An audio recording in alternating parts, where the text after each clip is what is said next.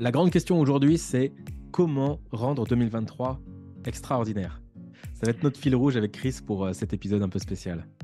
Normalement, on va programmer cet épisode le 29 décembre, donc on sera quelques jours euh, de la nouvelle année. Et euh, comme souvent, voilà, qui dit début d'année dit résolution. Donc il y a les résolutions que les gens prennent tous les ans et qui respectent jamais. Je vais m'inscrire à la salle de sport et ceci, cela. Et puis il y a dans son business j'appellerais pas ça des résolutions, mais ça. En tout cas, moi, c'est une fois par an que je prends le temps de me poser sur voilà comment s'est déroulée l'année et euh, comment je veux rendre l'année d'après encore mieux euh, ou la rendre extraordinaire. Donc, euh, on va partager pendant cette, cet épisode où il n'y a pas d'invité, hein, parce que c'est vrai qu'on a oublié de préciser. ça fait une dizaine d'épisodes où il y a eu un invité à chaque fois. Cette fois-ci, voilà, on se fait un petit moment pour nous vu que c'est les, vacances de Noël. Et euh, voilà, on va, on va échanger, euh, Meryl et moi, tout au long de cet épisode pour savoir bah, quelles sont nos pensées, quelles sont notre vision pour l'an prochain. Alors déjà, Meryl, première question. Est-ce que tu l'as aimé cette année 2022 J'ai adoré cette année, mais avant toute chose, je prends une gorgée de Monsieur Formidable et on lance le jingle.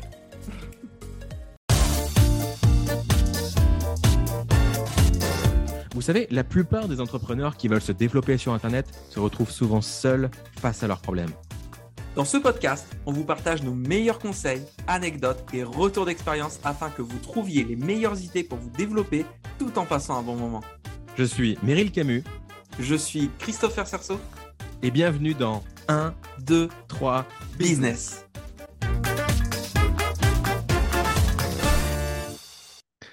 Euh, ce que j'ai aimé cette année 2020, 2022. Euh, c'est lapsus.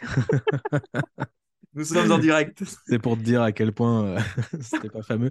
Non, non, si, ça va. Euh, ben, en fait, en, fait, je sais, sais pas si tu fonctionnes comme ça aussi, mais moi, je suis très cyclique. C'est par saison.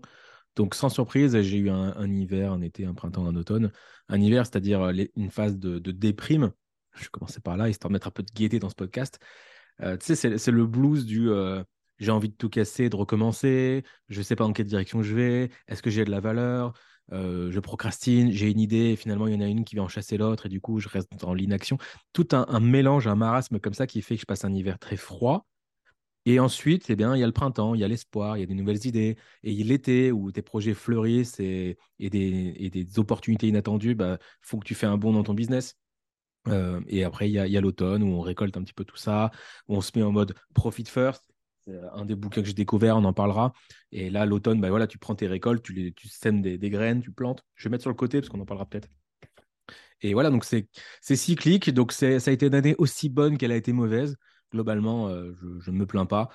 Euh, donc voilà pour ce ressenti général, on va dire, pour 2022. Et, toi, comment tu l'as senti? Je sais que ça a été une année plutôt exceptionnelle de ton côté. Oui, c'est ça. L'année a commencé sur des, chapeaux de roue. Alors, ça n'a pas démarré pile au mois de janvier. Hein, de, à partir de septembre 2021, j'ai connu une ascension. Euh, pour la première fois, je suis, passé de, passer solopreneur à avoir quelqu'un à mes côtés euh, à plein temps pendant, pendant quasiment un an. Euh, donc, ça a été aussi un, jonglage parce que c'est pas pareil de gérer son entreprise quand on est seul et quand on a quelqu'un voilà, qui suit nos directives. Et puis, au-delà de cette personne à plein temps, il y a aussi entre une et quatre personnes euh, à mi-temps suivant, suivant l'émission. Donc belle ascension. Euh, ça a été aussi une des premières années où j'exploitais la publicité YouTube. Par rapport à mon business, j'ai toujours fonctionné, euh, fonctionné quasiment en organique. Et puis là, voilà, je suis rentré dans la cour des grands euh, au début, je tremblais à, mettre 100 euh, euros par jour de pub. Je me disais, 100 euros, c'est compliqué. Et puis après, voilà, on met 200, 300 euros et on n'y pense plus. C'est, ah oui, oui c'est, le budget, c'est normal. Donc voilà, un, très bon, euh, très bonne année 2022 qui a, commencé. En termes de chiffre d'affaires, l'année 2022 était, a été mon année record en termes de CA. Donc ça, c'est pour les bons points quand, tu parlais de Profit First, je pense que dans les points noirs, c'est ce qui m'a manqué. C'est-à-dire que euh, pendant cette ascension dans, la pub, j'étais vraiment en mode OK, je mets un euro dans la machine, elle m'en donne deux ou elle m'en donne trois. Donc je prends ces deux, trois et je remets l'intégralité en mode all-in dans la machine. En, me disant que la machine va toujours fonctionner pareil. Alors que euh, pour une publicité, il y a pas mal de, bah, de changements, euh, voilà, suivant le nombre de gens qui ont vu la pub, enfin tout ça, ça, ça, peut faire. Euh, j'ai pas sorti beaucoup de variantes de ma pub, mais ma, ma pub la plus vue a dépassé le million de vues. Donc ça, ça fait quand même beaucoup de gens qui ont vu ma tête Ouais. euh, en 2022 Il y a et beaucoup qui ont dit, ignorer Ah, l'annonce et qui se sont dit mais pourquoi je suis pas sur YouTube Premium? Grâce à toi, YouTube Premium a fait davantage de ventes, c'est sûr. donc, euh, donc voilà, il y a eu ce truc-là. Et, euh, et c'est vrai qu'en je pense aussi que c'est mon année profit record, puisque c'est aussi euh, pour la première fois que je me suis versé un salaire, un salaire assez euh, confortable. Mais malgré tout, j'aurais pu gérer euh, mieux que ça. Il y a pas mal de choses en termes de. En termes de entre le CA et le BNF où j'ai pas trop fait attention par exemple la TVA je partais du principe où elle n'existait pas mais si euh, elle existe c'est 20% faut, faut faire attention de les mettre de côté donc voilà plein de choses comme ça qui font que je suis content de mon année 2022 et en même temps, j'ai retenu des leçons pour les années à venir, dont 2023, pour faire les choses euh, différemment. C'est-à-dire essayer de faire le même CA, mais avec un, un- bénéfice euh, plus important. Ce que je te propose pour décortiquer un peu l'année 2022, c'est peut-être de prendre par pilier du business, disons, c'est genre marketing, euh, conversion, euh, client, euh, peut-être après euh, finance, perso, je sais pas, d'y aller un peu par, par thème et de glisser tout doucement vers, vers 2023 et comment on peut rendre cette année extraordinaire. Ok. Pour, ma, pour ma part, euh, terme de, de CA, je n'ai même, pas- même pas regardé. Je suis dans, dans l'action, on va dire, un peu la tête dans le guidon. Je ne sais même pas exactement à combien je suis. Je crois que euh, la boîte est pas loin des, euh, du total de 500 000 euros. Donc, c'est un cap euh, qui est cool. C'est, après, j'ai fait un post. non, j'ai fait un post, c'était pour autre chose. Attends. Ce que, ce que je voulais dire à propos de ça, c'est que on balance pas des chiffres ni pour impressionner, ni pour se comparer, Pas du ni tout. que ce soit. C'est juste, ça ne veut pas dire grand-chose. C'est un indicateur parmi d'autres. C'est-à-dire que si tu, fais euh, un demi-million de CA, mais qu'il te reste moins 20 000 de profit, c'est pas intéressant. Tu vois, si tu dois de l'argent à la fin du compte, c'est pas forcément top. Alors qu'il y a des personnes qui font 80 000 euros par an, dont 70 000 de profit, parce qu'ils sont lean et qui sont heureux, et, c'est très bien. Après, est-ce qu'ils sont heureux ou malheureux? Bah, C'est encore une autre variable. Je veux dire, c'est un tout et on ne peut pas réduire quelqu'un à son chiffre d'affaires ou, ses, ou ses profits. C'est pas aussi simple que ça. Même si les gens aiment bien coller des étiquettes sur le front. Malgré tout, parmi les victoires, j'ai quand même eu ce, petit, euh, je le vois là, donc j'en profite, j'ai eu ce petit, ce petit trophée de, System.io. System.io étant euh, le logiciel que, que j'utilise pour, euh, pour gérer les transactions, les tunnels de vente, tout ça, tout ça. Et je suis passé sur System.io tardivement, peut-être, je sais pas, il y a quelques mois, une année tout au plus. Et, euh, bref, j'ai fini par, euh, euh, faire la demande pour recevoir le petit trophée parce que je trouvais qu'il était chouette. Donc celui-là, c'est le trophée des, des 100 000 euros. C'est pas euh, ce que j'ai fait à l'année, c'est pas ce que j'ai fait depuis le début de la boîte, ce que j'ai fait avec System.io. euh, et c'est par palier, c'est 100, 100 000, 250 000, 500 000, 1 million, tout ça. J'ai pris, pris ce trophée-là. Trophée-là, et c'était surtout euh, une manière pour moi de, de m'honorer. Et, et j'en ai profité justement pour faire un post. C'est le lapsus que j'avais tout à l'heure. J'ai fait une publication euh, qui est une sorte de lettre au Meryl de 2017. Au Meryl de 2017 qui galère en porte-à-porte à se geler les fesses pour rembourser les 20 000 euros qu'il doit aux huissiers, alors que tous ses comptes bancaires sont gelés euh, comme ses fesses, donc, et qui doit euh, travailler dur pour remonter la pente, et, et qui doute, et qui prend du poids parce que euh, eh ben, il remplit son estomac à défaut de se remplir les poches. Et, et cette personne-là, bah, j'avais juste envie de lui dire, tiens, regarde, quelques années plus tard, tu as trouvé ton créneau, tu as un trophée, tu as encore des problèmes, des, choses à régler, tu as encore évolué, mais il y a quand même cette récompense-là. C'est un, trophée de 100 000 euros. Et 100 000 euros, c'est pas ce que tu as fait euh, depuis le début. C'est même pas ce que tu as fait cette année. C'est ce que tu as fait avec ce logiciel spécifique en quelques mois. Donc, crois en toi. Et, voilà. Donc, c'était plus le symbole et, euh, de me faire, euh, de me faire ce, cet, honneur de recevoir le trophée. Donc, voilà pour cette petite partie-là. Je sais pas si ce que ça t'évoque, Chris. Bah, c'est vrai qu'effectivement, ce, trophée-là, tu parlais de 5 ans en arrière. si on nous avait dit, ouais, un jour tu vas recevoir un trophée pour avoir généré plus de 100 000 euros de CA, on aurait été dingue. Et si on serait dit, c'est pas dans toute ta carrière, c'est juste euh, un an et même pas un an, c'est quelques mois, on aurait signé tout de suite, on aurait dit, mais qu'est-ce qu'on a découvert si magique? Et finalement, voilà, on a suivi le processus étape par étape, ça s'est pas fait du jour au lendemain. Il a fallu euh, plusieurs années, ça fait, ça fait, je crois, quatre ans maintenant que tu es dans le business en ligne euh, tel qu'on le connaît. Ouais, ça dépend comment tu comptes, mais en gros, c'est ça, trois, années, ouais, trois, quatre ans. On va dire, on va dire quatre ans avec, euh, dans l'univers euh, avec les tunnels de vente, disons. Ouais, pour- ouais, pour, ouais. raccourcir. Euh, et donc, le but, bah, c'est que dans 5 ans, la- nous, quand on va écouter ce podcast, on va se dire Attends, le trophée, c'était 100 000 euros par mois Ah, Exactement. par Et semaine. quand, quand on va voir, euh, là, là, c'est pareil. C'est là la prochaine étape, c'est de se dire un jour, on aura sans doute un trophée avec un million. Et là, on se dit, waouh, mais un million, c'est, ça représente encore. Mais ce qui est drôle, c'est que euh, là, tout de suite, ça nous impressionne, mais quand on l'aura, on se dira Oui, mais le trophée n'est pas si important. Parce ouais, que tu as toujours envie d'avoir le truc jusqu'à ce que tu sois en possession de l'avoir. Tu désires à fond, euh, par exemple, avoir euh, la fameuse Lambeau, et quand tu as, suffisamment de maturité, de sagesse, de système qui tourne pour avoir ce luxe de pouvoir t'offrir la Lambeau, bah maintenant que tu peux te l'acheter, maintenant que tu peux te l'acheter, tu vas pas te l'acheter parce que tu te dis bah, je sais que je peux, j'en ai pas besoin. Ce besoin est nourri en fait. Mhm. Donc j'ai espoir que on continue de grandir et gagner en sagesse jusqu'à se dire euh, ah oui c'est vrai j'ai reçu un trophée euh, par la poste je savais même pas ce que c'était ce colis et bah ouais c'est cool bah, je vais l'accrocher au mur à côté de ma photo de famille quoi et terminé et on passe euh, au prochain ça a été aussi ta première année avec le CPF, si, si je dis pas de bêtises? T'as as commencé 2022 ou c'était déjà un peu le cas en 2021 Je sais plus. j'ai commencé en, en novembre 2021 euh, Novembre 2021. mais ça s'est mal passé donc c'est en 2022 que ça a vraiment décollé je dis que Donc ça s'est mal passé Ouais, vas-y, je, te- je je t'en sais pas si tu veux qu'on parte sur cette anecdote là mais parler du CPF un petit peu Ouais, ouais, tu- peux y aller.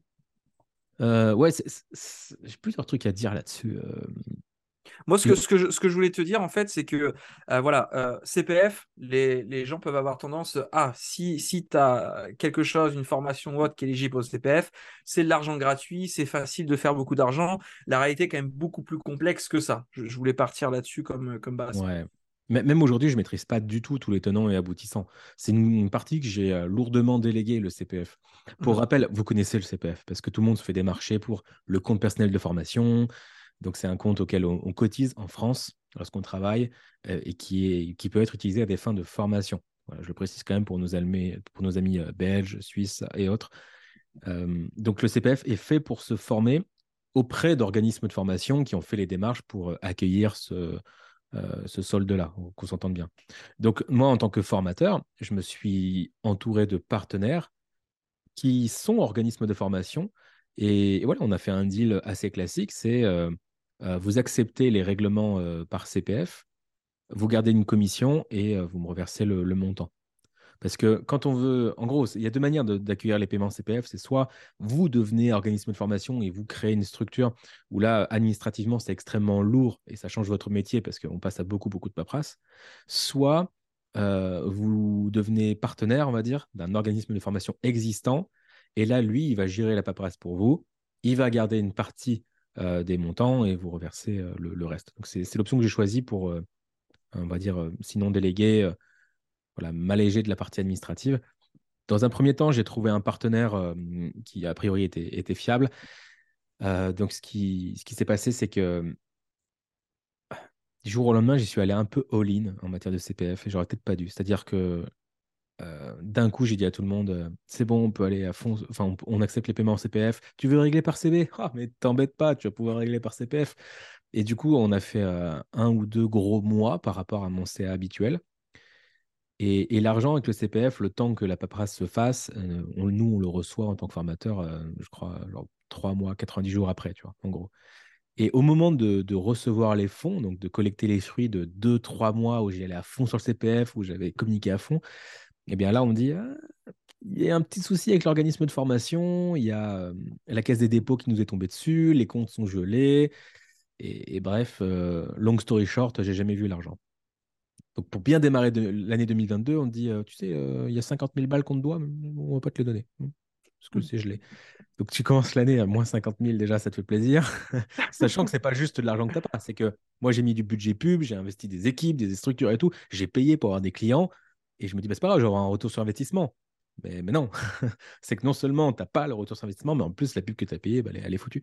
Donc, euh, premier mauvais démarrage.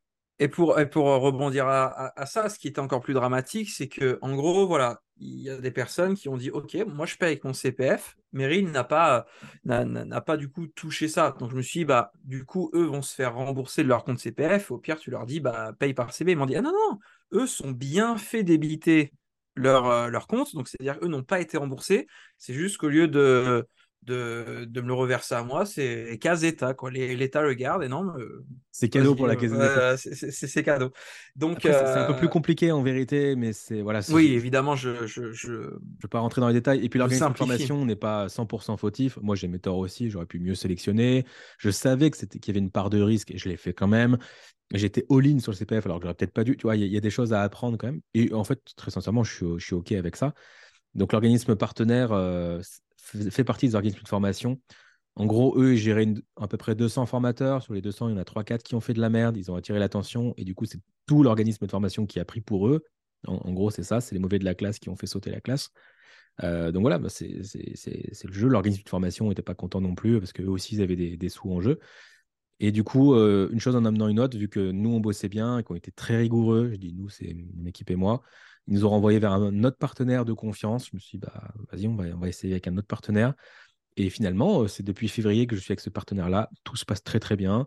Euh, on a pu continuer d'accueillir des clients via le CPF. On a pu, tout s'est bien déroulé. Ils ont pu nous, nous, payer. et du coup, tout ça pour dire que, en plus des leçons que je viens de vous partager de ce que j'aurais dû faire ou pas faire, le CPF, ça a été pour moi cette année le truc inattendu qui a été 80-20. C'est le truc qui, que tu peux pas mettre sur un business model ou sur un business plan parce que tu t'attends pas à ce que ça existe. J'avais pas conscience de ça un an plus tôt, encore moins du fait que j'allais le faire. Et pourtant, c'est le, les 20% d'efforts à peine qui m'ont vraiment rapporté 80% de résultats en plus au cours de l'année. C'était vraiment la cerise sur le gâteau qui m'a dit tiens, euh, vas-y, euh, euh, c'est une, une, super solution. Donc, il y a aussi des avantages et des inconvénients. C'est lourd administrativement. J'ai dû prendre quelqu'un pour gérer ça, mais finalement, je suis bien sorti à ce niveau-là. Les clients sont contents. Est-ce qu'ils sont aussi engagés que des personnes qui ont payé par CV Je ne sais pas. Tu vois, il y a tout un truc à voir. Puis tu as eu le courage de persévérer là où, voilà, euh, première expérience, euh, au bout de, deux, trois mois, il y a 50 000 poubelles. Euh, moi, personnellement, s'il y a un deuxième gars qui dit, mais moi, t'inquiète, je dirais, mais t'inquiète, non, peut-être revenir en mode PCB. Donc, tu as, quand même osé se dire, OK, malgré le premier gros échec, entre guillemets, avec ça, bah, j'ai confiance en mmh. processus et, on va faire les choses mieux. et tant mieux, du coup, que que, que, c'est fini euh, par, par, être intéressant. Actuellement, ça se passe bien. Je ne sais pas combien de temps ça va durer. Je ne sais pas s'il va falloir redresser des choses. De mon côté, j'évolue aussi dans le business model. Donc, si jamais il faut modifier trop de choses, je serais prêt à dire on arrête le partenariat ou on fait évoluer. Mais juste, c'était là. Euh, c'était un fruit à collecter. Je l'ai collecté. J'ai eu un peu de malchance. J'ai eu un peu de chance. Il y a eu du travail. grosso modo, c'était une bonne expérience pour moi. Mais je sais que c'est un sujet compliqué, le CPF et qu'en plus, dans l'esprit des gens, je euh, je sais pas, j'ai vraiment l'impression que ça, c'est mal connoté. Ceux qui perçoivent du CPF, c'est qu'ils savent pas vendre une vraie formation de qualité. Euh, ceux qui, en, qui, le, qui vendent via le CPF, c'est aussi des forceurs, des démarcheurs, des tout ça. J'ai un peu cette image un peu euh, négative. C'est ça. De, de base, c'est vrai que le CPF était assez neutre, assez discret, et euh, mmh. toutes ces plateformes téléphoniques qui, qui vont, qui, qui, vont téléphoner à des retraités pour savoir s'ils ont des points CPF. Enfin, tout mmh. ça fait que ouais, c'est comme à chaque aide qu'il y a, il y a, il y a toujours une minorité qui va essayer de de, presser, le, de presser le fruit. Et mmh. donc, ça amène des, choses négatives. Mais je pense aussi, voilà, si on pense positif, que ça, que ça a dû permettre à, des gens vraiment intéressés par changer de vie, mais qui étaient vraiment ric-rac en termes de, de finances, de pouvoir se donner une chance. Alors, comme tu dis, est-ce que quand on paye de sa poche ou on nous paye, est-ce qu'on a la même motivation? Pour certains, oui, pour certains, euh, non. Bah, ceux pour qui c'est non, bah, dommage, mais, mais voilà. Et un dernier truc, si tu es OK par rapport au CPF, c'est que du coup, j'ai pris, euh, euh, j'ai pris quelqu'un dans l'équipe qui, dont l'essentiel de son taf, c'est de gérer le CPF, c'est-à-dire que les clients doivent remplir des documents, ensuite, trois semaines plus tard, ils doivent répondre à un questionnaire, et quelques jours plus tard, ils doivent faire ci. Il y a plein, plein, plein de conditions sine qua non pour que nous, en tant qu'organisme de formation, on soit payés, en fait. Et là où beaucoup de personnes ne euh, sont pas assez rigoureuses euh, et passent à côté euh, d'opportunités comme ça, moi, j'ai pris quelqu'un de super rigoureux, bien plus que moi, qui fait ce travail de follow-up, de suivi, tout ça. Et du coup, ce que j'ai appris, c'est un, mettre une personne plus rigoureuse que moi à un poste qui lui convient, c'est une très bonne idée. Donc, ça m'a appris un peu ce management-là. J'ai également choisi de le commissionner au pourcentage, de lui donner un pourcentage sur les ventes CPF. Il n'est pas juste payé à l'heure, tu vois. C'est que lui, il est intéressé financièrement à faire en sorte que les clients aillent au bout de la démarche. Donc je sais qu'il lâchera pas le morceau. Donc ça, c'est aussi, euh, ça, peut paraître logique, mais j'ai trouvé que c'était euh, assez smart et je vous invite à, raisonner comme ça aussi, euh, si ça vous parle. Et dernière chose, c'est que un, bénéfice que je n'avais pas soupçonné, c'est que la procédure est tellement lourde et elle devient tellement de plus en plus lourde que le membre de mon équipe doit multiplier les appels avec les nouveaux clients pour qu'ils puissent finaliser leur inscription via le CPF. Ce qui fait que par voie de conséquence, il les appelle une fois, deux fois, trois fois, et il me dit, bah, au bout de trois fois, je les connais par cœur, c'est mes amis, tu vois. Et ça crée un mhm. lien. Et du coup, ils, sont investis. Et finalement, ça les investit un peu dans l'information. Et ça, niveau expérience client, étonnamment, euh, même si le processus est lourd, mon équipier a tellement allégé ça pour le client que c'est juste devenu un appel de suivi. Et puis, ils sympathisent. Et du coup, les clients ont quand même une bonne expérience. Donc, c'est quelque chose que je n'avais pas forcément anticipé, mais c'est un des effets bénéfiques. Mais comme quoi, un truc peut être neutre ou peut être en apparence un peu euh, épidermique, un peu, un peu repoussant, mais si on le traite de manière ingénieuse, ça peut devenir une force ou un avantage. Entre, le début de l'année et la fin de l'année, la, procédure, c'est du coup compliqué pour, euh, pour obtenir le CPF, si ouais, de ouf, de ouf. Parce que c'est vrai que moi, le CPF, du coup, j'en bénéficie pas, donc je, connais juste deux noms, mais c'est vrai que je euh, je suis pas de l'autre côté à devoir gérer ça, mais euh, j'avais pas pris conscience effectivement que ça c'était compliqué, mais, mais ce qui, ce qui ne m'étonne qu'à moitié finalement. Mmh. Et, encore, je pourrais même pas te donner des détails, parce que je t'ai dit, j'ai délégué à un membre de mon équipe, d'une part, et à l'organisme de formation d'autre part, donc c'est vraiment juste de coordonner les deux et de faire ce que je sais faire et de déléguer les choses euh, aux autres. Quitte à euh, ouais, je, donne un, bon pourcentage du montant euh, perçu à diverses personnes, mais je suis OK de, payer ce montant-là, de payer des gens chers pour me libérer du temps et de la quiétude d'esprit. C'est aussi une des leçons que j'ai eues du coup cette année, c'est que c'est OK de, payer très bien les gens s'ils le méritent et si ça te permet de gagner du temps et d'exercer davantage dans ta zone de génie. Parce que si tu es dans ta zone de génie, tu vas continuer à avoir plus de flux de toute façon, donc euh, donc c'est OK. Yes. je, pense à ça, c'est vrai que 2022, euh, c'est vrai que ça a été une bonne année pour toi, ça a été mon année record en termes de, de, CA, et pourtant je me rends compte avec le recul que 2022, je pense que pour la majorité, a dû être une année euh, compliquée. Si je prends rien que moi, par exemple, au niveau des banques en ligne, au niveau de mon business, elles sont reliées aux banques en ligne, nous offrent des banques en ligne, eh ben on a vu que 2022, ça a commencé pareil à se durcir. Tu parlais justement du CPF qui a durci ses procédures. Euh, les banques avant de, commencer à donner moins, elles ont commencé par donner la même chose, mais de manière plus compliquée. C'est-à-dire qu'avant, je, je prenais une banque, euh, ils, donnaient euh, X euros et Y euros pour le parrain et pour le filleul, et euh, voilà, une carte gratuite suffisait. Et après, ils ont commencé à dire, bah, cette carte-là, il faut quand même l'utiliser une fois pour pas avoir de frais. Donc, mine de rien, ça rajoute un petit, un petit truc par-ci par-là. Et, finalement, ça c'est compliqué. Alors, ce qui était étonnant, puisque dès le début du Covid, j'ai eu très peur en 2020. Je me suis dit, ah bah, ça y est, là, il y a Covid, tout va s'arrêter, etc. Et étonnamment, bah non, ça continuait à, les vannes ont continué à s'ouvrir. 2021, encore mieux. Et donc, bah là, 2022, on n'entend plus trop parler du Covid, du vaccin et tout. Je me suis dit, bah oui, ça va repartir. Et finalement, c'est le après-coup où on se rend compte que, ah oui, là, ça commence pour les banques. Alors, quand je dis pour les banques, moi je parle uniquement en termes d'affiliation bancaire parce que c'est ma spécialité, mais en fait pour tous les domaines, je veux dire, même là actuellement, quelqu'un en décembre 2022, au moment où on tourne ça, euh, qui, veut, euh, qui veut faire un crédit immobilier, c'est une tannée. Et je crois que là, la plupart des banques au mois de décembre ont décidé de geler euh, euh, comment dire, les, demandes de crédit en attendant janvier de savoir quel taux d'usure va apparaître. Est-ce que ça va être mieux, est-ce que ça va être moins bon?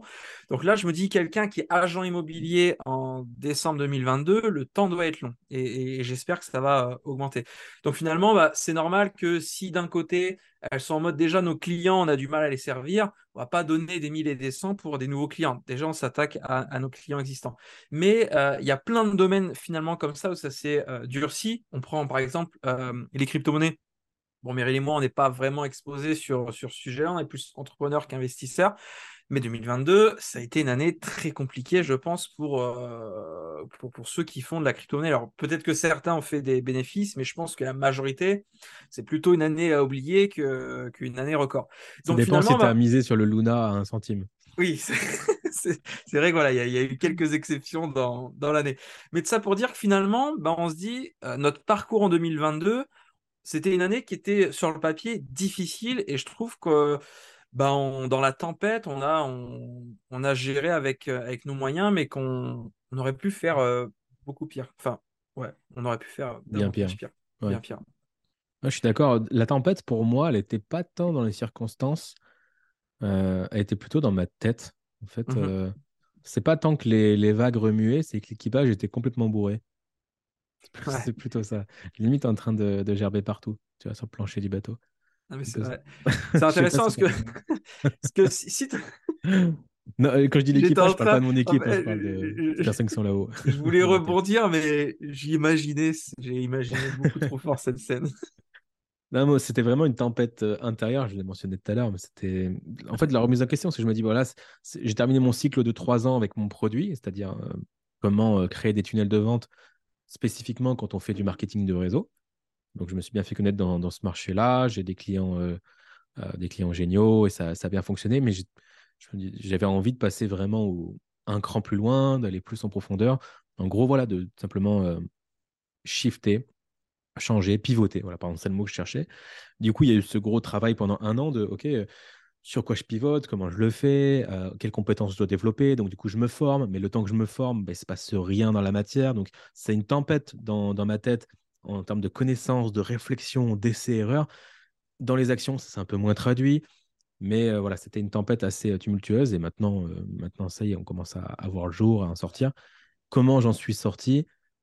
Déjà en essayant des choses pour voir sur le terrain qu'est-ce qui marche, qu'est-ce qui marche pas. Euh, j'en suis sorti également plus récemment en, me disant, OK, je me fais accompagner. C'est-à-dire que des fois, le, raccourci le plus économique et le plus écologique pour atteindre une destination, c'est de demander son chemin à un guide. Donc moi, toute l'année, j'ai décidé de de de pas prendre d'accompagnement ou de coaching parce que je me suis dit, j'en ai déjà pris par le passé, j'ai assez d'informations pour avancer, je me fais confiance. Mais c'était pas une question de ce que je savais ou de ce que je savais pas. J'avais en fait besoin d'un interlocuteur qui me soutient, qui me challenge, qui me fait me poser les bonnes questions. Limite, j'avais besoin de quelqu'un qui soit, je caricature, mais j'avais même pas besoin de quelqu'un de- d'extrêmement compétent. J'avais juste besoin de quelqu'un qui soit là pour me poser les bonnes questions. Résultat, quitte à prendre quelqu'un, j'ai pris quelqu'un de très compétent et j'ai commencé à me faire coacher. Donc c'est assez récent, c'est sur la fin de l'année. Et ça m'a donné vraiment un accélérateur. Je pourrais faire plus un retour dans quelques mois si, si le cœur vous en dit. Mais sans surprise, quand on se fait accompagner par les bonnes personnes, bien sûr, vous gagnez du temps. Forcément, j'ai investi, ça, ça a coûté de l'argent, mais ça a coûté de l'argent en apparence. Parce que il y a un coût d'opportunité en fait. Si, si jamais j'étais resté six mois encore sur la trajectoire sur laquelle j'étais, en six mois, j'aurais gagné moins d'argent que ce que j'ai investi sur mon coach et qui va m'aider à rentabiliser du coup dans, dans les mois qui suivent. Tu vois ce que je veux dire? Mhm. Et, euh, C'est OK de, de dépenser fort maintenant si ça peut me faire gagner deux ans sur ma carrière. Voilà. Donc c'est c'est aussi un raisonnement comme ça euh, euh, à avoir. C'est vrai que c'est pas, c'est une des, des, des questions que peuvent se poser les gens, surtout quand on débute. À quel moment j'ai besoin d'un coach? Est-ce que c'est trop tôt? Euh, est-ce que c'est le bon moment? Euh, Mais c'est pas dire, c'est jamais le bon moment. C'est- C'est-à-dire euh, de, de devoir, de, devoir euh, lâcher de l'argent pour se faire accompagner, être toujours euh, dans un coin de sa tête, on se dit non, mais je peux peut-être réussir à le faire tout seul ou pendant, pendant un moment, je vais le faire tout seul. Puis oh, et une fois qu'on est dedans, on se dit mais j'aurais dû le faire bien avant. Si tu démarres ton activité, commence par, par acheter des livres. C'est entre 7 et 20 balles. Et tu vas avoir un retour sur investissement de dingue. Les, les livres, c'est vraiment sous-coté, je trouve. Je sais pas pourquoi ça vaut que qu'une quinzaine d'euros, tellement ça. Je, sais pas. Les produits d'information, c'est par rapport à la valeur que tu vends. Les livres, c'est par rapport au nombre de pages et à l'épaisseur du papier. Alors que dedans, il y a une mine d'or. Je, je comprends pas. Mais ça me va très bien. Bref, au début, et même, euh, même tout le temps, euh, lis des livres, ok? Et ensuite, euh, en fonction de tes besoins, ouais, c'est là que tu t'interroges sur est-ce que je rejoins un mastermind, est-ce que je prends un coach, est-ce que je rejoins une formation en ligne.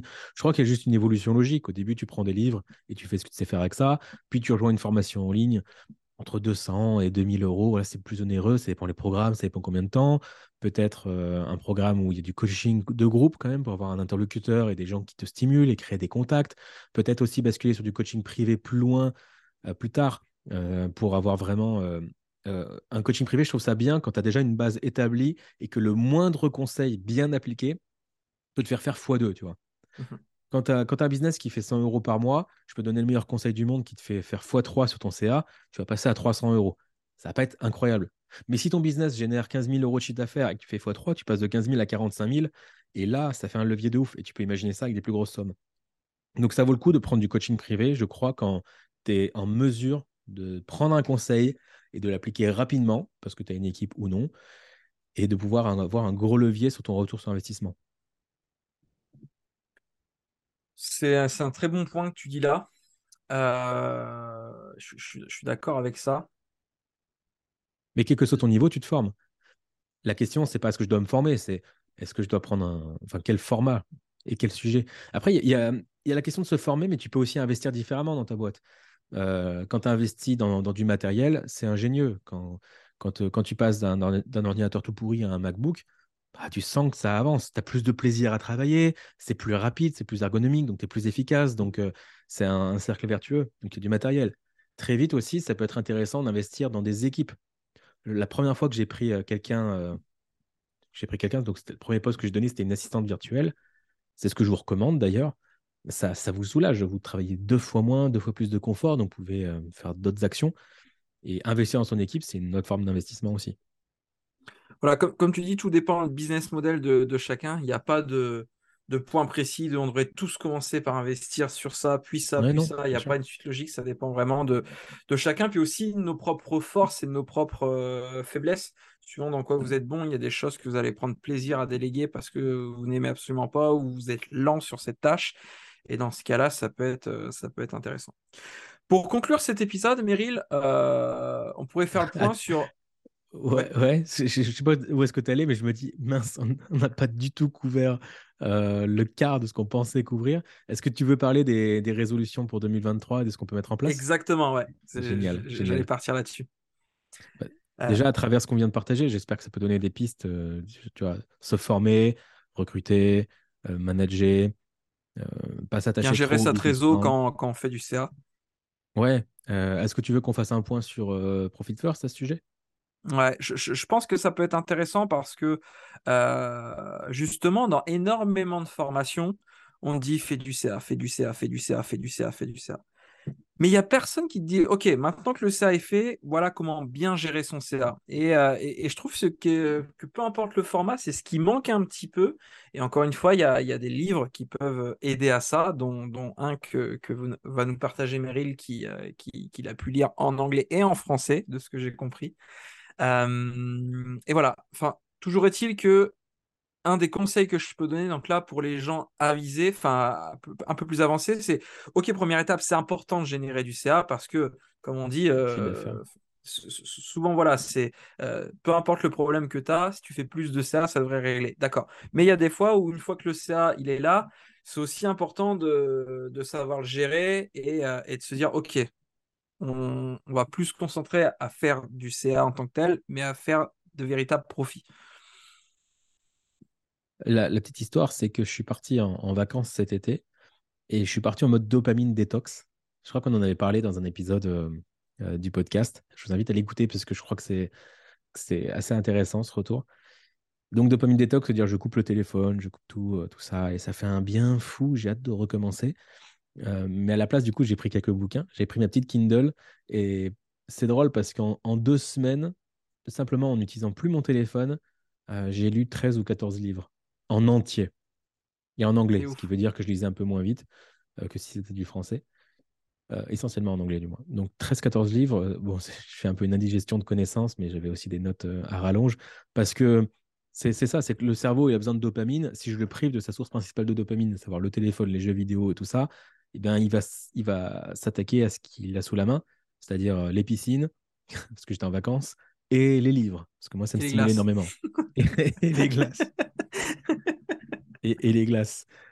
Euh, donc, du coup, j'ai beaucoup lu et voilà, ceux qui se demandent comment est-ce que je peux lire davantage, comment est-ce que je peux faire davantage, comment je peux être plus productif, la question, c'est pas ce que vous pouvez ajouter ou faire. La question, c'est ce que vous pouvez arrêter de faire. Je crois que la productivité, ça tient bien plus à ce qu'on est capable d'arrêter que ce qu'on est capable de commencer. Mmh Donc, posez le téléphone, ouvrez des bouquins. Ça fait un peu moralisateur dit comme ça, mais franchement, moi, ça, a été salvateur. Ce conseil-là, je, le dis à moi et je, devrais davantage l'appliquer.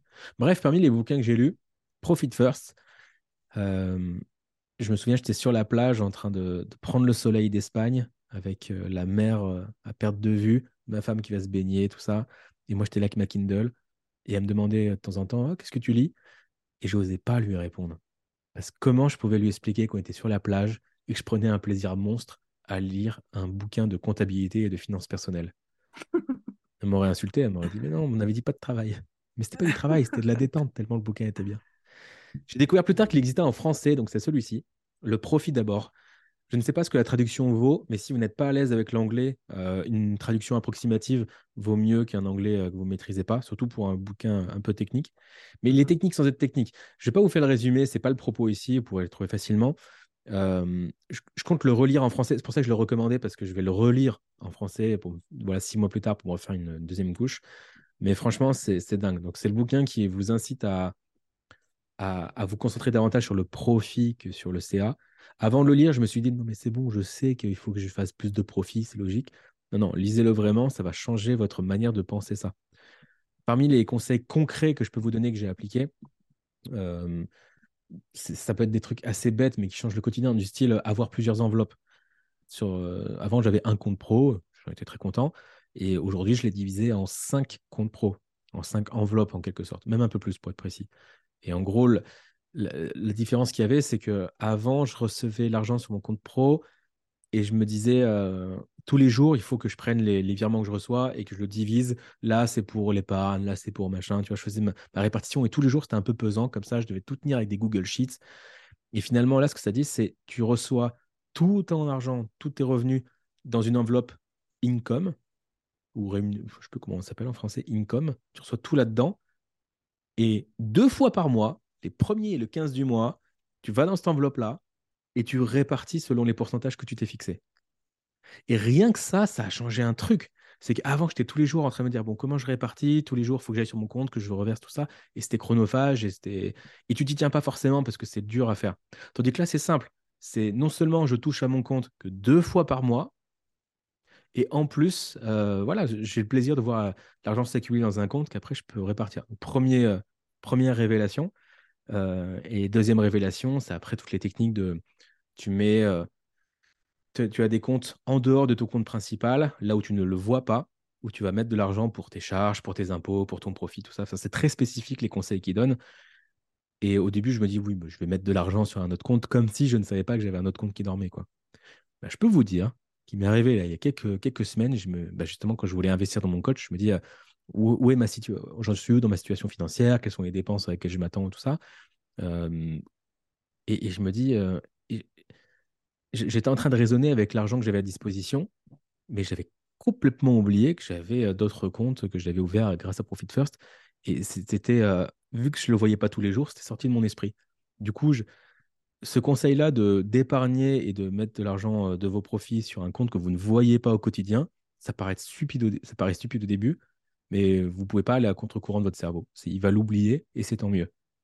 Et dans le dernier, dernier conseil dans cette lignée-là, c'est euh, l'auteur explique que souvent les gens tiennent euh, leur tableau de bord financier professionnel avec euh, des, Excel ou des Google Sheets, ce que je faisais d'ailleurs, mais c'est pas intuitif. Il faut se connecter sur l'ordinateur, il faut regarder tout ça. Ça fait plein d'étapes et on s'y tient pendant un mois ou deux, mais ça demande de la rigueur. Alors que ce qu'on fait naturellement, c'est d'ouvrir son application bancaire, checker vite fait combien on a et on, repose. Tu. Et l'auteur, il s'est dit, plutôt que d'aller à contre-courant de ça, on va surfer sur cette tendance naturelle, on va aller dans le sens de ce qui est naturel. Donc, on va faire en sorte que le montant que tu as sur ton compte en banque quand tu ouvres l'application, c'est le montant important, euh, euh, que c'est le, montant important et réel. Et pas besoin d'avoir des Google Sheets. Bref, le bouquin vous l'expliquera beaucoup mieux que moi. Juste, euh, tous les entrepreneurs sérieux que je connais l'ont lu et la plupart l'appliquent. J'espère vous avoir mis en appétit concernant ce, livre-là, mais je, vous je vous le recommande pour tout ce qui est euh, gestion de vos finances d'entreprise. Et dernier détail, un dernier truc qui m'a mind, euh, mind, je sais pas quoi, c'est euh, Mindfuck. ouais, il disait euh, en gros en dessous de 250 000 euros de CA, c'est en dollars, mais peu importe, de CA annuel, vous devriez être tout seul entre 250. Après, vous devez recruter quelqu'un tous les 250 000. Donc, quand tu fais un million par an, tu as quatre employés normalement. Déjà, je me suis dit, oh, intéressant, pour pas avoir une trop grosse équipe. Après, on prend, on prend pas, on adapte, etc. Mais c'était assez intéressant. Et surtout, il a dit, jusqu'à 250 000 par an, vous devriez vous verser, je crois, c'est 50% de salaire en rémunération personnelle du dirigeant. C'est-à-dire que si ta boîte fait 20 000 balles par mois, tu es censé te payer 10 000 euros pour toi. Et ça, c'était absolument inconcevable. La plupart des entrepreneurs que je connais ont du mal à se payer, ont du mal à se verser un salaire. Euh, toi et moi, d'ailleurs, c'était notre première année à se verser un vrai salaire, aussi généreux soit-il. Et, du coup, là, ce truc de Attends, tu, te verses un salaire avant tout, comme ça, tu t'honores, tu as encore plus envie de le faire. Enfin, il t'explique un peu la, boucle derrière, c'était fascinant. Et ça, plus mettre 5% de côté pour, euh, pour les profits, dont il parle vraiment dans un segment en particulier. Son argument, c'est si tu es capable de faire tout ton chiffre d'affaires avec 100% de, de, ce qui rentre, tu es aussi capable de faire le même avec 95% de ce qui rentre. Donc les 5%, ça dégage en profit. Tu peux faire 100 000 euros, euh, si, tu peux faire, si tu peux faire 100 000 euros, tu peux en faire, tu peux en faire 105 000, quoi. C'est un peu l'idée. Et moi, ce, que, ce qui me plaît avec cette méthode-là, c'est qu'une fois que tu as, fait tes switches, etc., après, tu n'as plus les yeux dessus et tu passes à autre chose. Et des fois, tu me dis, ah, putain, j'avais oublié, mais ouais, dans cette enveloppe-là, il y, a, y, a, ça, et limite, ça m'est sorti de la tête. Et tu as l'impression que c'est un cadeau qui revient. Et oui, c'est tellement bien. C'était quand le comptable, il m'a dit, euh, pour la fin de l'année, là, parti comme c'est parti, il va falloir payer euh, tant pour les, pour les impôts sur les sociétés. Et je me suis dit, oh, mais j'ai mais j'ai pas ça, moi. Et je commence à paniquer. Et genre 10 secondes plus tard, je me dis, ah mais si mais si J'ai un compte exprès. Ça fait six mois que je, que je le prépare en fait. Mais je l'avais oublié. Je me dis, oh, est-ce que j'ai trouvé ça? Mais c'est déjà là. Et ça, en vrai, ça, ça, paraît rien. Il y en a pour qui c'est évident. Moi, c'est la première fois de ma vie. Enfin, je vous rappelle, il y a, cinq ans, j'étais endetté de, 20 000 euros auprès des huissiers. Donc le fait de me dire, vous devez une somme et de me dire, mais putain, mais je l'ai, j'ai parfaitement anticipé, c'est un confort incroyable. C'est clair. Et c'est sain, du coup. J'ai encore des progrès à faire, il y a encore plein de trucs à faire. C'est pour ça que je vais le relire, ce bouquin. Mais euh, franchement, c'était super base, quoi. Une grosse progression sur, sur ce sujet-là. Ah ouais, ouais, de ouf. Voilà, je, suis, heureux de vous l'avoir partagé euh, aujourd'hui. J'ai beaucoup parlé. Est-ce que toi, tu as eu des, grosses victoires, des changements que tu voudrais euh, aborder? Moi, 2023, ça va être une grosse année de, transition. Comme j'expliquais, euh, bah, pareil, les banques en ligne, hein, ça a été mon tout premier infoproduit est parti de, de, ça en juin 2019, où on m'en tourne ça en décembre 2022. Donc, pareil, la fin d'un cycle, trois ans et demi. Euh, et, finalement, moi, il y a deux. J'ai un peu deux amours et je ne sais pas lequel choisir. Est-ce que je prends les deux? Est-ce que j'en garde un? Euh, Le premier, c'est que évidemment, par rapport à tout ce que j'ai dû mettre en place pour mon infoproduit, ça m'a permis d'avoir beaucoup de connaissances.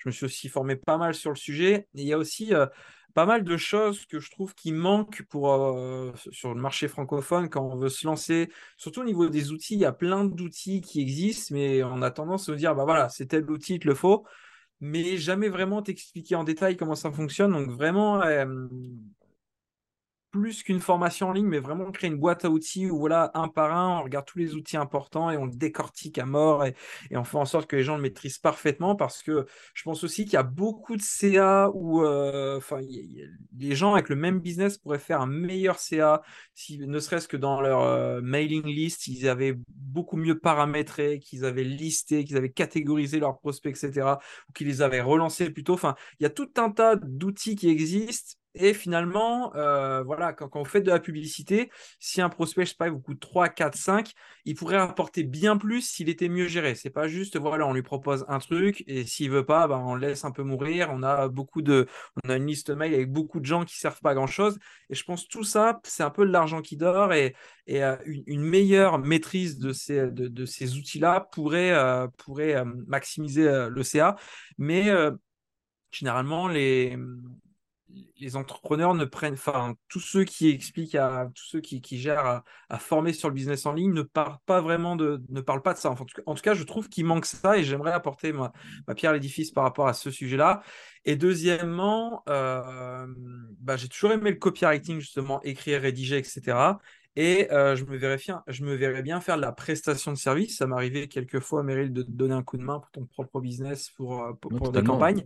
Euh, et, je me verrais bien euh, bah, justement aider d'autres entrepreneurs. Pareil, si, c'est, euh, si dans leur business c'est, un point faible ou c'est quelque chose qu'ils ne sont pas forcément envie de faire, de, pouvoir les aider. Donc il y a, vraiment ces deux aspects-là, où une partie formation en ligne, une partie prestation service qui a, où c'est pas forcément la même catégorie de, de personnes à aider. Donc voilà, je ne sais pas si je vais faire les deux, si je vais faire un des deux, mais en tout cas, c'est vraiment deux problèmes que j'aimerais résoudre euh, en 2023. Génial, super. En plus, j'apprends des infos en avant-première comme ça. Et je dis en avant-première parce que je le sais avant vous. Souvenez-vous, on enregistre ce podcast avant que vous l'écoutiez. Donc, haha Exactement. Et toi, Meryl, est-ce que tu as prévu des changements dans ton business euh, courant 2023 ou... Ouais, ouais je, l'évoquais tout à l'heure que, que, je pivotais. Enfin, je pivote, oui. C'est que je, je, veux aller davantage dans ma zone d'excellence, dans ce qui me passionne, etc. Donc, si vous me suivez, vous savez que j'ai une appétence particulière pour le sujet du storytelling en particulier pour le storytelling appliqué au business. Autrement dit, comment raconter des histoires, euh, comment construire un narratif pour mieux captiver son audience, attirer l'attention, convertir ses prospects en clients, livrer ses, clients, avoir une meilleure pédagogie pour ses élèves, comment avoir une meilleure rétention pour continuer de vendre aux mêmes clients encore et encore, comment avoir davantage de charisme, comment mieux présenter, comment mieux euh, améliorer son mindset en changeant les histoires qu'on se raconte. Tout ça, euh, c'est vraiment autant d'éléments du business qui peuvent être sublimés grâce au pouvoir des histoires.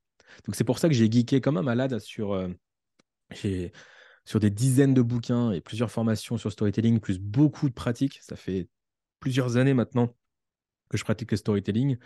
Et, maintenant, je le fais vraiment consciemment en me disant, OK, comment est-ce que je peux faire la meilleure recherche possible, créer les meilleures méthodes possibles pour ensuite euh, les mettre sur le marché et, et proposer ça aux gens. Donc, mon ambition, c'est clairement qu'on devienne la référence en matière de, business storytelling d'ici euh, les prochaines années, euh, de livrer un, TED Talk sur le sujet euh, dans, quelques, dans quelques temps aussi. C'est un projet dans le sens, pour moi, livrer un TED Talk, un TEDx Talk, c'est la consécration dans le sens où ça veut dire j'ai une expertise, je suis reconnu comme tel, j'ai un vrai message à délivrer et je veux arriver à ce stade de j'ai tellement creusé le storytelling que j'ai découvert des nouvelles choses que je peux apporter au monde. Donc ça, c'est mes ambitions. On est en train de structurer tout ça. Euh, j'ai déjà pris quelques clients en bêta testing, on va dire, qui ont été fascinés par la puissance de l'histoire qui résidait en eux. Et euh, du coup, là, je suis en train de, tout euh, structurer, de tout, de tout mettre en place pour apporter un maximum de résultats aux personnes. On a des beaux projets et ça va être incroyable. Et que je parle de ça, ce n'est pas un projet pour 2023, c'est un projet pour les 25-30 prochaines années. Donc ça, c'est ce qui, c'est vraiment euh, euh, le tournant que je prends euh, pour cette année et qui m'enthousiasme à mort, quoi. C'est ça, ouais. C'est... Et, et c'est vrai que ça, c'est, quelque chose de puissant de dire ça. C'est vrai que là, on n'est pas dire, OK, bah, ça, c'est tendance, je vais faire ça un ou deux ans. C'est non, c'est pour les prochaines décennies. Je veux continuer encore et encore et encore à me perfectionner sur le même sujet. Et, Parce que ça fait partie de ma personnalité ça fait partie de ma personnalité d'avoir besoin de sens, d'une mission à long terme, de dédier ma vie à un truc, d'exceller sur un sujet au point qu'on peut trouver des méthodes qui n'ont pas euh, pas fait surface euh, depuis, tu vois. Ça demande un, degré de, geekage euh, intense pour pouvoir innover. Et, ça, ça, colle à ma, à ma personnalité, justement. Ce n'est pas forcément le cas de tout le monde, ce n'est pas une méthode de fonctionnement de tout le monde. Et connaître la manière dont on est câblé, euh, que ce soit avec des tests de personnalité comme le MBTI, euh, le DISC ou le Human Design. Je crois que c'est important de savoir comment on fonctionne euh, pour ne pas reproduire les schémas et les conseils de, des gourous que vous entendez, mais vraiment de vous créer une méthode de fonctionnement qui vous ressemble. Ça, c'est un autre conseil que je pourrais vous suggérer. Je ne sais pas du tout, euh, j'ai pas le timer de, combien de temps a duré cet épisode. En tout cas, j'ai euh, passé un super moment. Euh, comme, tu dis, malgré qu'on se connaît, j'ai appris des choses sur toi. Et ça fait longtemps qu'on n'a pas discuté comme ça. On a toujours des interviewés. C'est vrai. Et, et, vous qui nous, qui nous connaissez à travers le podcast, bah, j'espère que vous avez appris pas mal de choses. Et, et, et, ouais. Je me permets, parce que niveau timing, sauf erreur, on est on est dans les clous. Donc j'aurais peut-être quand même une question à te poser, Christopher. Dis-moi. Si tu étais un animal. tu veux qu'on se fasse un, portrait chinois l'un à l'autre? Bah ouais, grave. T'as préparé ton portrait chinois ou pas? Pas du tout. Moi non plus. Ça peut être marrant de le faire. Allez, on peut faire ça. Comme ça, on va voir ce que subissent euh, tous nos invités chaque ah, semaine à contre-pied. Je me suis toujours dit, je vais me préparer un portrait chinois pour le jour où on me le demande. Putain, je ne l'ai pas fait du tout. Je te, pose euh, la question, Chris. Euh, si tu étais un animal? Si j'étais un animal, je serais un lynx. Le lynx, c'est mon animal préféré. Je trouve ça somptueux. C'est un petit côté chat, mais chat vraiment très dangereux. Avec des poils aux oreilles. Euh, quand quand quand il y a des reportages sur Netflix sur les animaux et tout, je vois les, des lynx dans, dans des montagnes, je suis fasciné et j'aime bien ce qu'ils représentent. Donc euh, le lynx. Et toi, Meryl? Trop classe. Tu veux qu'on se le fasse en ping-pong comme ça ou un coup l'un, un coup l'autre? Ouais, euh, en ping-pong, c'est pas mal. Euh, moi, je crains que ce soit le panda. D'accord. Ma femme adore les pandas. Euh, Et j'adore ma femme. Elle adore les pandas. On- Je pas, refilé la passion. je sais pas combien de peluches on a à la maison. Quand on va aux eaux de Beauval, on adore voir les pandas. On- Ouais, elle m'a m'a refilé sa passion. Mais j'ai creusé un petit peu et je lui ai dit, je crois savoir pourquoi tu aimes autant les pandas. Euh, et pourquoi tu m'apprécies moi aussi, un petit peu. C'est parce que je suis un fucking panda. Genre, confortable, un peu paresseux, mignon. Euh, ouais, je sais être mignon, tu vois, je, je peux, je peux être mignon. Euh, mange tout le temps. Non, mais tu... blague à part, ouais, le panda. Puis il y, a- il y a quand même ce côté, ouais, ok, il, est- il mange tout le temps et tout, il fait pas grand-chose ses journées, mais il est quand même gracieux, il est quand même sacré. Euh, le panda, c'est quand même le logo de la WWF. hein, donc, euh, Ouais, donc, c'est vrai. Euh, voilà, bon, un panda. Mais j'ai pas plus d'arguments que ça. Ce serait pas mal une petite vidéo euh, story télé autour de, des pandas. Tu kifferais le sujet et je suis sûr qu'il y a des Euh, anecdotes what the fuck à raconter On là-dessus. va, di- ouais, on va dire que ça a intéressé les gens. On va dire que ça les intéresse. Si tu... Du coup, vas-y. je... bah, vas-y, non, à toi l'honneur, comme ça on se fait un vrai ping-pong. J'ai pas les questions sous les yeux pour être honnête. les connais. Donc, euh, Tu les connais. Si tu étais euh, Un objet. un objet du quotidien, Euh... J'essaie de dire un truc intelligent. Une couverture chauffante. C'est- vrai pour, euh, pour en ce moment surtout. Mec, il, il a eu une vague de froid là, je sais pas ce qui s'est passé, les chauffages ont du mal à tenir la cadence. Et un truc qui m'a sauvé mes matinées, c'est la couverture chauffante. Charlotte l'a acheté cet été pendant les soldes, euh, genre euh, 16 euros au lieu de 50, un truc comme ça. Je me suis foutu de sa gueule parce qu'il y avait une canicule pas possible. J'ai dit, toi, t'achètes quoi? Tu reviens à la maison en disant, regarde ce que j'ai, une couverture chauffante. Mais putain, mec, six mois plus tard, là, en plein hiver, la petite couverture qui chauffe. Meilleur objet du quotidien, franchement. Meilleur outil de productivité. Bref, si tu étais un objet bien du vendu. Ouais. Sachant que tous les jours dans le nord, il fait froid. Euh, ouais, je, je vais passer faire un tour au magasin. Ah ouais, non, je te jure. Mais ouais, mais maintenant, c'est plus en, en solde. C'est là où ma femme, elle est super smart pour ça. C'est qu'elle arrive à anticiper ce dont on va avoir besoin dans six mois et de sauter sur la réduction au meilleur moment. Enfin, elle est vraiment trop forte pour ça. Je crois que c'est elle qui a écrit Profit First d'ailleurs. Euh, si moi-même j'étais un objet du quotidien, bah, je pense que je dirais un micro pour permettre de, de porter ton message bien plus fort parce que et voilà aussi. micro, Moi, je réponds à panda et une couverture chauffante. Toi, t'es tout de suite là. Je veux impacter le monde avec un message dans le micro. Vas-y, va te faire voir. Non mais je sais pas, le, le micro, je trouve ça, je trouve ça fun. Euh, ouais, je, je serais un micro. Un Blue Yeti. entre Toi, tu autres. serais un Blue Yeti et moi, je serais un Yeti. Tu vois, on se complète bien. Un Yeti White. Euh, Si tu étais un film, film, tout ce qui est film et série, je suis pas très bon. ouais, film ou série. Euh, Ouais, si, si je serais une série, franchement, Breaking Bad. Cette série est beaucoup trop impactante. Euh, surtout le, le- le personnage Walter White, enfin, tu vois, le, le petit gars vraiment qui voulait se faire discret, pas faire de bruit dans, dans, dans sa routine et du jour au lendemain se retrouve dans une vie euh, qu'il n'aurait jamais euh, pensé possible. Euh, même si la fin est tragique, je trouve que l'ascension du personnage, elle est, elle est fantastique. Donc, euh, ouais.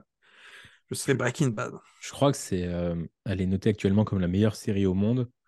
Ça ne me surprendrait pas que ce soit encore le cas. Et franchement, euh, ouais, c'est une qui m'a le plus retourné. J'ai eu la mauvaise idée de recommander Breaking Bad à ma mère. Déjà, j'ai eu la mauvaise idée de lui recommander Netflix. Depuis, tous les soirs, c'est Netflix. Et euh, Breaking Bad, sans déconner, je sais pas ce qu'il lui a appris. Je crois qu'elle l'a regardé quatre fois d'affilée. Ah ouais. C'est pas je crois. On parle pas d'un film, on parle d'une sé- du- du- d'une série avec quatre saisons. Cinq, sais- ouais, cinq Cinq saisons saisons. avec des épisodes de 45 minutes. Ma mère l'a regardé une fois. Elle a dit c'est trop bien, je veux le regarder avec mon conjoint. Elle l'a regardé une deuxième fois. Puis un jour, elle le regarde, elle fait Tu sais quoi? J'ai envie de me refaire Breaking Bad trois fois. Je crois qu'elle en a sa quatrième. Elle va bientôt attaquer Better Call Saul. Elle vient d'acheter un camping-car, tout va bien. Non, mais ju- juste pour faire une parenthèse storytelling là-dessus, Breaking Bad a un des meilleurs pitchs, une des meilleures pr- prémices de scénario ever. Genre, un prof de chimie sans histoire est condamné à un cancer et il va se mettre à, à, à dealer de la méthamphétamine pour protéger sa famille. What the leur fuck? euh, offrir une succession. C'est incroyable comme pitch. Incroyable comme pitch. Et si en plus tu mêles ça à la première scène du film où tu as un vieillard, enfin un vieillard, non pas un vieillard, mais tu as, Walter White dans le désert, en slibard, avec un gun dans le froc et qui s'apprête à tirer sur des flics, tu te dis mais what the fuck? Il y a ce côté what the fuck, ce côté on rentre dans l'action, ce côté contraste entre le prof de chimie et, euh, et, et la personne qui est amenée à devenir. Et ensuite, il y a une évolution du personnage au fil des saisons. Cette série est plus que magistrale, Je n'ai pas peur du danger, je suis le danger. avec les répliques de ouf. Qui... Ça, c'est les répliques qui sont devenues cultes, mais quand tu les fais monter épisode par épisode pendant quatre saisons et qu'il arrive en balançant un truc pareil, tu dis waouh, incroyable. Et j'avais, quand j'habitais à Reims, mon voisin de palier avait un, un paillasson. J'avais jamais compris à l'époque. C'était marqué I am the one who knocks. Je suis celui qui frappe à la porte, Skyler. Et je n'avais pas Je me, la ref. rappelle de, je me rappelle de ce paillasson en Tu t'en souviens? Sérieux? Ouais, ouais, à Reims, ouais. Et ouais, bon. Bah, du coup, tu m'as un peu volé le truc. Si j'étais une série Breaking Bad de, de ouf avec cette évolution, c'est fascinant. Je n'ai même pas dit Casa des Papel, t'imagines? Ouais, ouais, ouais, non, ouais, t'as- carrément pu dire ça.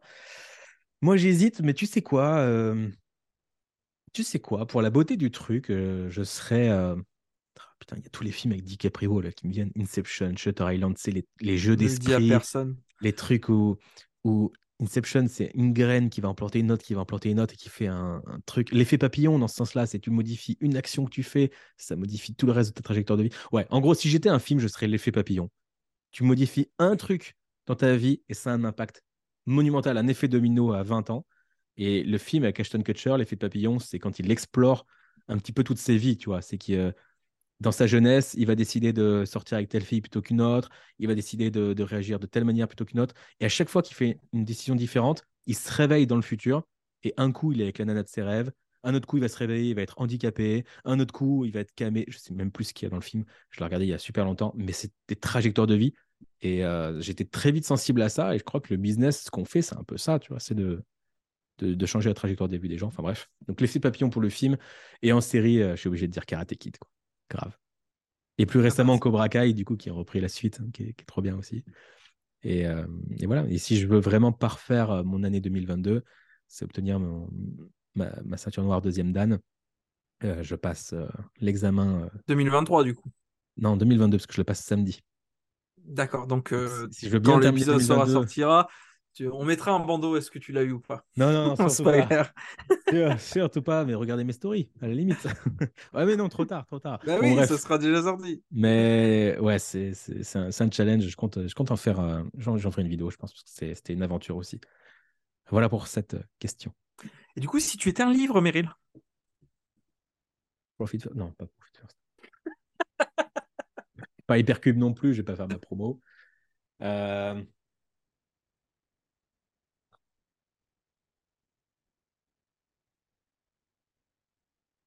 Je sais ce que je serais. Je serais Sirius. en référence au nom de ton entreprise qui s'appelle Serious Impact. C'est ça, c'est. euh,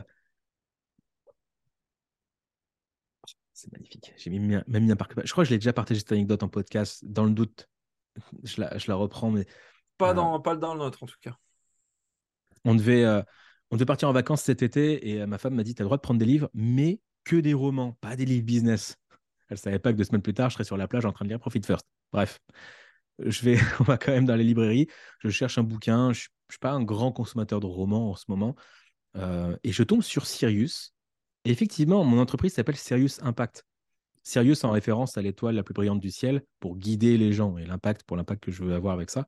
C'est ce qu'il y a derrière l'entreprise. Donc je vois Sirius, je me dis, bon, le bouquin, il a l'air joli, il y a une étoile, c'est Sirius, c'est post-apocalyptique comme j'aime.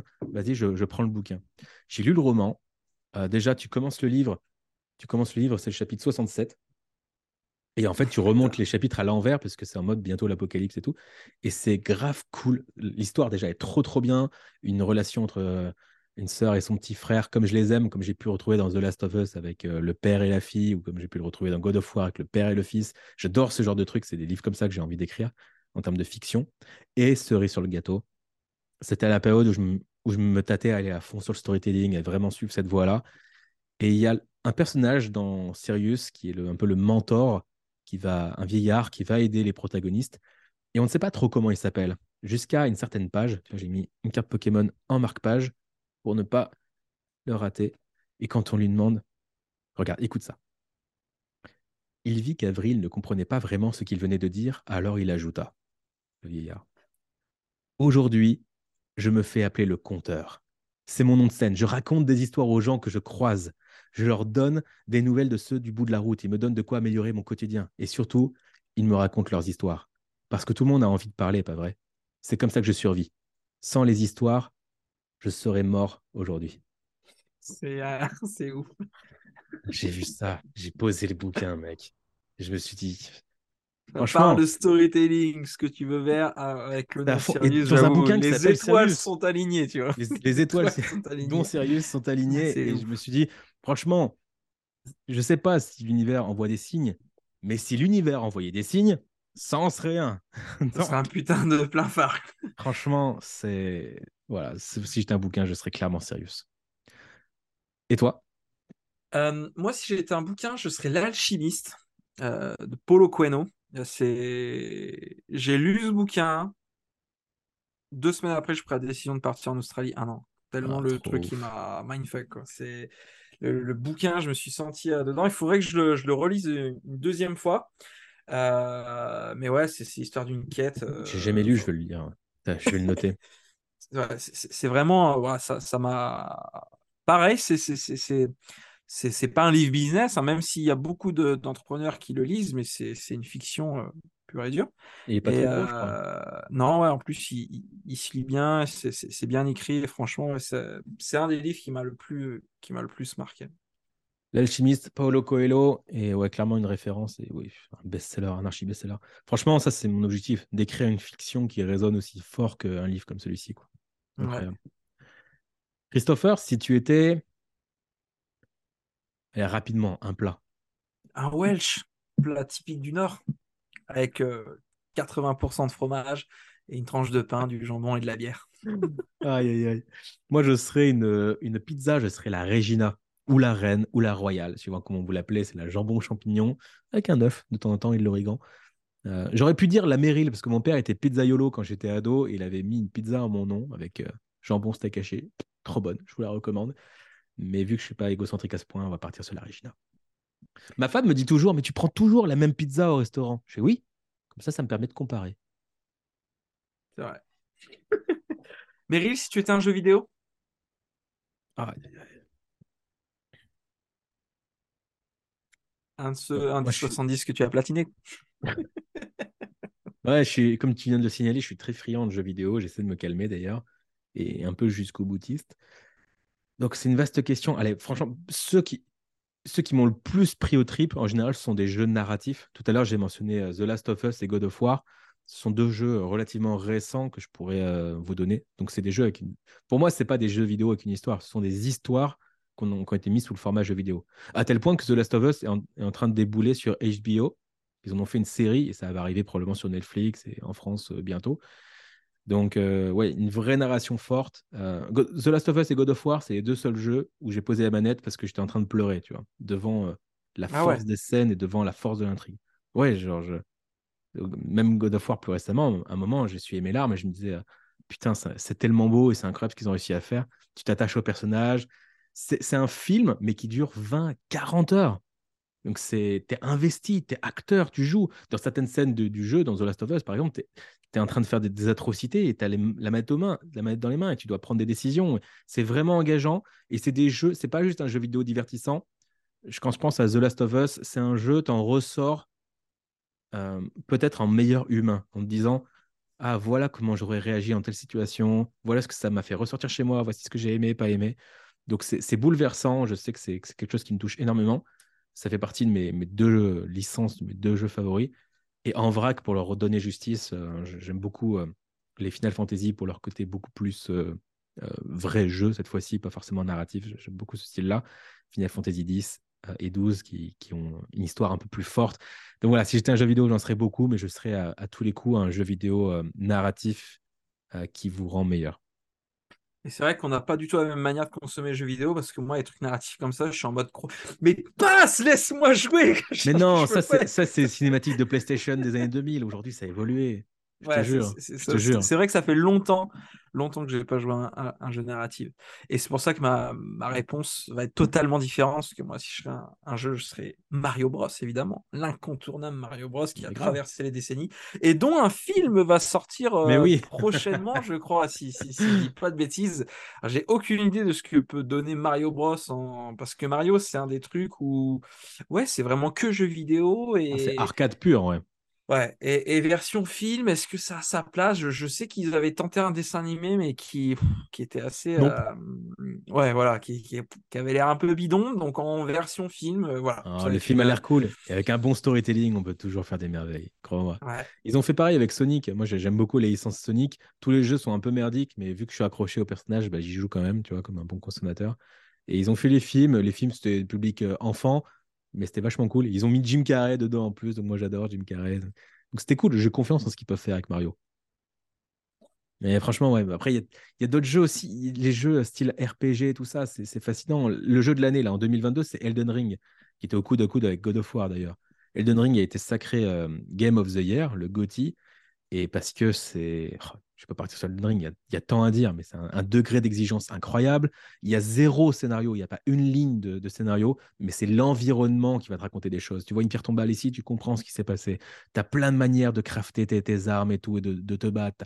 Tu as, une difficulté incroyable, tu as un open world fantastique. C'est un super jeu aussi, ça, de, de quel choix tu fais pour t'améliorer, tout ça. J'adore ça. Les RPG, moi, ça va de, de, Pokémon à Elden Ring en passant par Xenoblade. J'adore tout ça.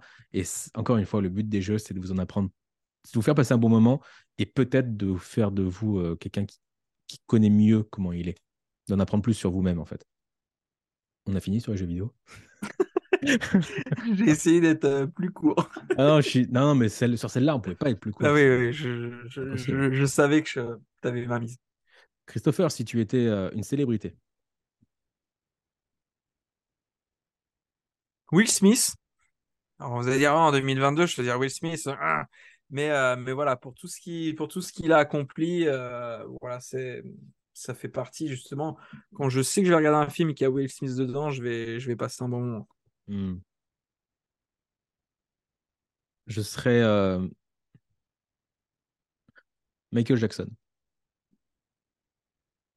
Parce que j'ai toujours été. Euh, j'étais fan à partir de mes 9 ans. Je lui dois beaucoup parce qu'il m'a. C'est toujours cette anecdote euh, où le moonwalk a changé la trajectoire de ma vie, un peu en mode effet papillon. J'ai déjà raconté dans d'autres épisodes, je ne la raconterai pas là, sinon ça fera l'objet d'un autre, euh, podcast. Mais ouais, Michael Jackson, et plus, grosso, plus globalement, parce que été, c'était la star des stars, il a fait ce que personne n'a fait avant lui. Il avait il a, un côté controversé sur lequel je, passerai, c'est pas le propos, mais sur ce côté, euh, avoir un impact sur tellement de gens. Euh, avec le recul, je sais pas si je, enfin, j'ambitionne pas d'avoir une vie de superstar comme lui. D'ailleurs, il faut déjà y arriver. Euh, j'ai aussi, je vois les avantages et les inconvénients, mais ce côté, je suis venu sur Terre pour une raison et je, j'apporte ça aux gens, je trouve ça, je trouve ça faux. Et pour le culte qu'il a créé. Je si tu es... pas terminé par ça, mais. Si tu étais une émotion, euh, Meryl? L'enthousiasme. Enthousiasme, ça vient euh, du, grec qui signifie être euh, habité, être animé par les dieux. Quand tu es enthousiaste, tu as de la joie, tu es ton vrai toi, tu fais exprimer ton côté divin, ou, tu fais des choses plus importantes que toi, ou tu es, es, transcendé quelque part.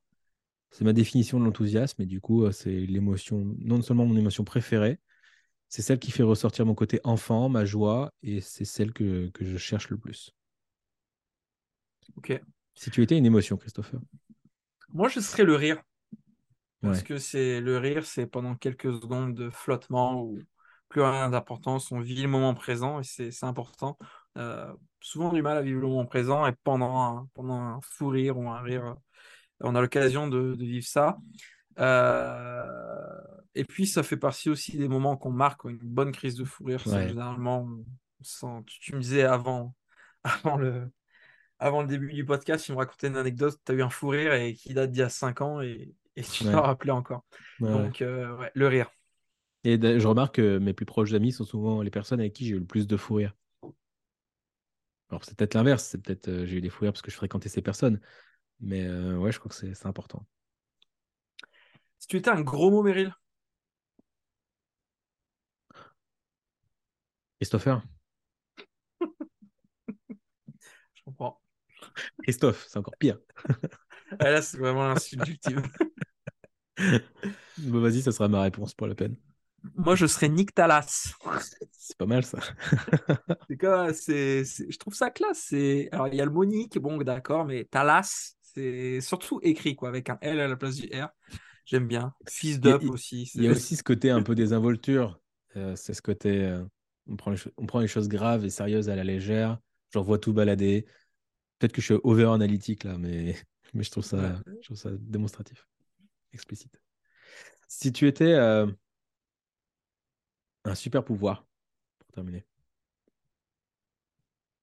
Si j'étais un super pouvoir.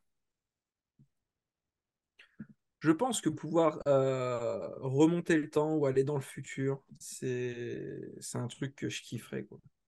Aller voir un concert de Michael Jackson à ses débuts. Enfin, vraiment se faire le kiff ultime de dire j'achète des, expériences qui ont déjà eu lieu, mais putain, on m'en a, on me les a racontées, mais je vais les vivre en vrai. Donc finalement, là, j'ai juste à attendre la réalité virtuelle. Rencontrer ta mère quand elle était au lycée. Mais ta mère. Ça vient de Retour vers le futur pour ma défense. gâché le truc. Je n'ai pas regardé Retour vers le futur, j'avais pas la ah, Mais t'es dingue. Eh, ouais, je sais, je sais.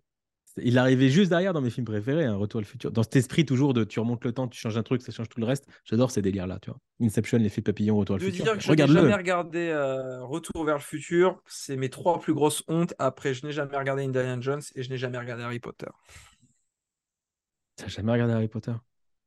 Jamais regardé Harry Mais Nick Talas, avec un... un petit sorcier qui a des moldus, c'est tout ce que je sais. Ouais. Euh, Star Wars, t'as déjà vu?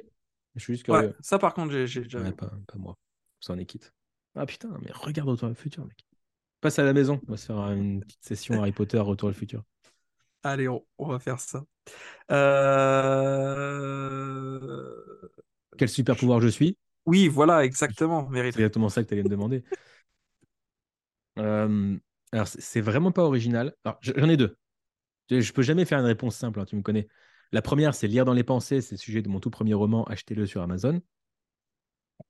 Et en vrai, lire dans les pensées, c'est savoir se mettre à la place de l'autre, comprendre le monde de l'autre, euh, mieux communiquer avec l'autre.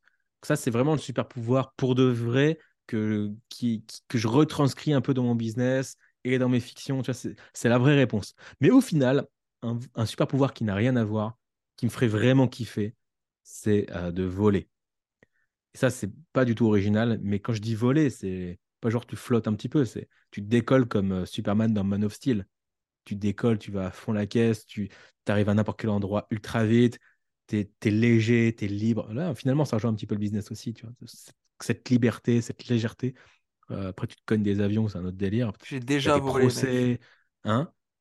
J'ai déjà volé dans des rêves lucides. Je peux te dire que c'est incroyable. Dans un Auchan ou dans un supermarché? Non, vraiment, euh, je, suis dans mon rêve lucide et genre littéralement je décolle, mais je suis genre à 30 mètres de hauteur. Mais c'est oh tellement réaliste que je suis vraiment, je vois les gens petits comme dans un avion et je fais ça avec mes bras et j'ai vraiment cette sensation de rêve de lucide de littéralement voler. Quoi. je, te souhaite de savoir faire des rêves lucides. Ça fera aussi peut-être partie d'un de mes business 2023, apprendre aux gens à faire des rêves lucides. Parce que j'ai l'impression que je suis la seule personne de, mon entourage à savoir en faire. Euh, en tout cas, quand je dis savoir en faire, c'est, je dis pas que j'en fais tous les soirs, mais j'en fais, euh, j'en fais au moins deux, trois fois par mois, quoi, minimum. Le Donc mec c'est quand même assez, ré- assez euh, fréquent. Le mec se casse le cul à, t- à faire des business plans, tout ça. Finalement, sa mission de vie, c'est de faire des rêves lucides et d'apprendre ça aux gens. T'imagines le, le Mais, ce serait tellement, enfin voilà, si quelqu'un me dit grâce à tes conseils, putain, cette nuit, j'ai réussi à faire un rêve lucide et j'ai pu faire ça, ça, ça, ça, ça, c'est- content parce que c'est comme si tu as Ouais. essayé un jeu vidéo un truc et tu dis putain, il est trop bien, mais il y a personne qui a testé, qui peut te dire ouais, moi aussi, tu vois. Donc, Une fois, j'ai euh, rêvé où je volais et je m'en souviens tellement c'était ouf. Toi, tu as la chance de savoir faire des rêves lucides. Je trouve ça incroyable. Et ouais. je, je dis ça en rigolant, mais franchement, une de mes peurs, c'est de me dire un jour d'avoir du un, un succès, mais genre un gros, gros succès planétaire, mais sur un truc de merde. Genre là, je, suis- je suis à fond sur le storytelling et tout. Finalement, euh, je, vais, je vais devenir milliardaire parce que j'aurais inventé le stylo qui fait en même temps stabilo. Me Putain, Ah ça me ouais, ferait chier, tu merde. vois. Et Mais, mais les rêves lucides, ça va, c'est classe. Franchement, tu peux y aller sur ce créneau. Si ça marche, c'est trop bien. Tu vois. C'est un vrai super Là, pouvoir. j'en suis dans, dans, dans le stade, je sais, je sais en faire, mais, mais comment l'enseigner à faire, mais, mais ouais, je. Et, Bon. et je pense que bien storyteller, je pense que n'importe qui, tu peux le convaincre en 10-15 minutes de dire putain, mais oui, bien sûr, je vais apprendre cette compétence savoir faire Si des rêves seulement tu connaissais un storyteller qui pourrait t'aider là-dessus. Et je crois que voilà, on va finir par cet épisode par dire mais, mais voilà le business, tu vois. Et là, dans deux ans, on fait un podcast bilan. Ouais, donc les rêves lucides, storytelling. Euh, Après, les, après avoir dépassé les 10 millions de chiffres d'affaires en 2023, Ouais, ouais. on vit un rêve éveillé. Enfin, Ah, puis on couple ça avec le métaverse et l'intelligence artificielle et tout. On fait des trucs de ouf. Bon, voilà. Vous, vous voyez la vitesse à laquelle on peut partir en vrille avec, euh, avec un bon pote euh, quand on parle business? Vous avez peut-être des gens comme ça dans votre entourage avec qui vous pouvez le faire. J'espère que vous avez pris du plaisir à, à écouter cet épisode euh, un petit peu différent, vous l'avez compris. J'ai kiffé se faire ce portrait chinois à la con avec toi, euh, fils d'Ap Nicolas. Coupez bien cet extrait, hein, surtout pour les TikTok et pour les réels. Euh, ouais, j'ai kiffé, ça me manque un petit peu. J'adore avoir les interviews, des, des invités avec toi, mais euh, c'est marrant des fois aussi d'avoir des conversations, ou des grandes conversations d'ailleurs. On a On passé d'une aura un nouvel invité dès jeudi prochain. De toute manière, ne Bien vous sûr. inquiétez pas. Bien sûr, on vous réserve du lourd. Franchement, c'est l'occasion de nous dire si, euh, euh, si vous nous écoutez. D'ailleurs, je ne sais même pas si vous nous écoutez en, en audio sur la chaîne YouTube. Euh, je ne sais pas si vous avez aimé cet épisode. Franchement, s'il y a un épisode où vous devez laisser un petit commentaire pour, euh, pour, pour nous dire que vous appréciez notre travail ou ce qu'on peut Tout en nous améliorer. souhaitant ou la bonne année. et bien voilà, c'est l'occasion. Nouvelle année, vous laissez un commentaire, vous dites, euh, en fait, on- je ne vous l'ai pas dit, mais j'écoute régulièrement et c'était cool de vous écouter sur cet épisode-là. Euh, vous pouvez nous traiter de Christopher si ça vous fait plaisir. Tout ça. Même de Christophe. En tout cas, bah, merci d'avoir été là. On vous souhaite de- d'excellentes fêtes de fin d'année et on vous dit euh, bonne année 2023, que 2023 soit l'année de tous les records. C'est ce qu'on va essayer de faire personnellement et c'est ce qu'on vous souhaite de faire, que ce soit à travers le business en ligne ou dans tout autre domaine de votre vie. Ciao, ciao tout le monde! Ciao